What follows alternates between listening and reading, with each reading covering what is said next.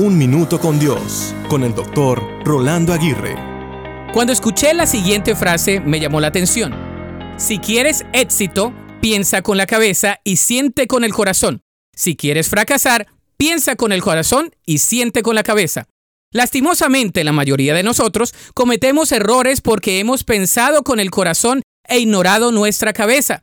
Dios nos ha dado un intelecto para razonar, procesar, analizar y para luego actuar.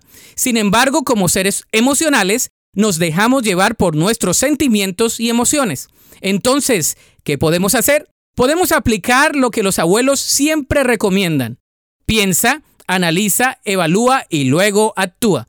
Parece simple de seguir, pero es difícil de aplicar. Dios nos ha dado una cabeza para conocer, nos ha dado un corazón para sentir y unas manos para actuar. Usémoslos de la mejor manera posible. Como dicen por ahí, antes de actuar, hablar y escribir, hay que pensar. En otras palabras, piensa muy detenidamente lo que debes decir o hacer. De no ser así, cometerás muchos errores y te meterás en muchos problemas. He aquí otro consejo. La mayoría de nuestros problemas son por decir sí demasiado rápido y no demasiado tarde. Recuerda, piensa con la cabeza y siente con el corazón.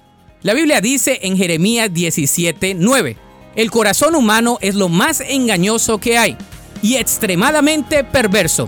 ¿Quién realmente sabe qué tan malo es? Para escuchar episodios anteriores, visita unminutocondios.org.